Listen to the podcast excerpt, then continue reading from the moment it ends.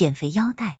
小狐狸开的商店专卖腰带，每天小狐狸都扯着嗓子喊买腰带来买腰带。这里的腰带品种齐全，美观大方，价钱便宜，保您满意。快来买腰带呀！一许多天过去了，腰带一条也没卖出去，小狐狸真发愁。一天，小狐狸突然想出个主意，早晨刚一开门，他又喊买腰带来买腰带。这里卖的是减肥腰带，不论您有多胖。只要您系上我的腰带，保您肚子变小，人变苗条。快来买减肥腰带呀！这一招真灵。河马大伯正为他的肚子大发愁呢，听说腰带能减肥，立刻买了一条。大象公公也觉得自己的腰太粗，买了一条。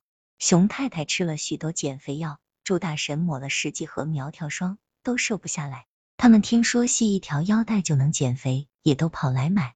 结果你一条，我一条。几个月没卖出去的腰带，不到半天都卖完了。这一天，小狐狸早早就关了商店的门，他数着钱，非常得意自己的聪明。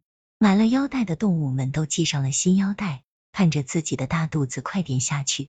十几天过去了，河马大伯觉得自己的腰并没有细下来，他找到大象说：“大象公公，您的腰细了吗？”“嗨，细什么呀？刚才我还称了一下体重，又长了二十斤。”熊太太。猪大神也来了，熊太太说：“你们看，这腰带都快系不上了。”猪大神也叫：“你们瞧我的肚子，我都快看不见自己的肚脐眼了。”大家知道上了小狐狸的当，便一起解下腰带去找小狐狸算账。